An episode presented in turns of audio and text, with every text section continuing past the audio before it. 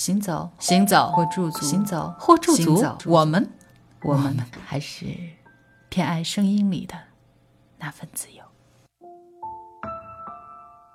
警告：别把嘲弄者送进太空，那是我的忠告。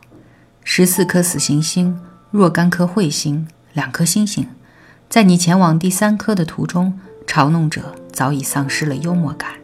外层空间自身具足，也就是完美。嘲弄者对此绝不宽待，没有任何事物可取悦他们。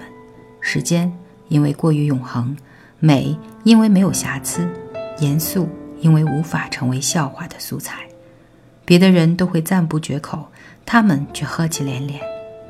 在往第四颗星的途中，情况会更糟糕。尖酸的微笑，睡眠和心灵平衡失常。愚蠢的交谈，谈论嘴喙上沾有奶酪的麻雀，谈论停歇在国王陛下画像上的苍蝇，或者沐浴的猴子。的确，那才叫生活。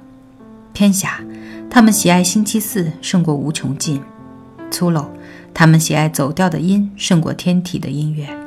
在实践与理论、因与果的缝隙中，他们最是惬意。但这是太空，不是地球，一切。完美结合。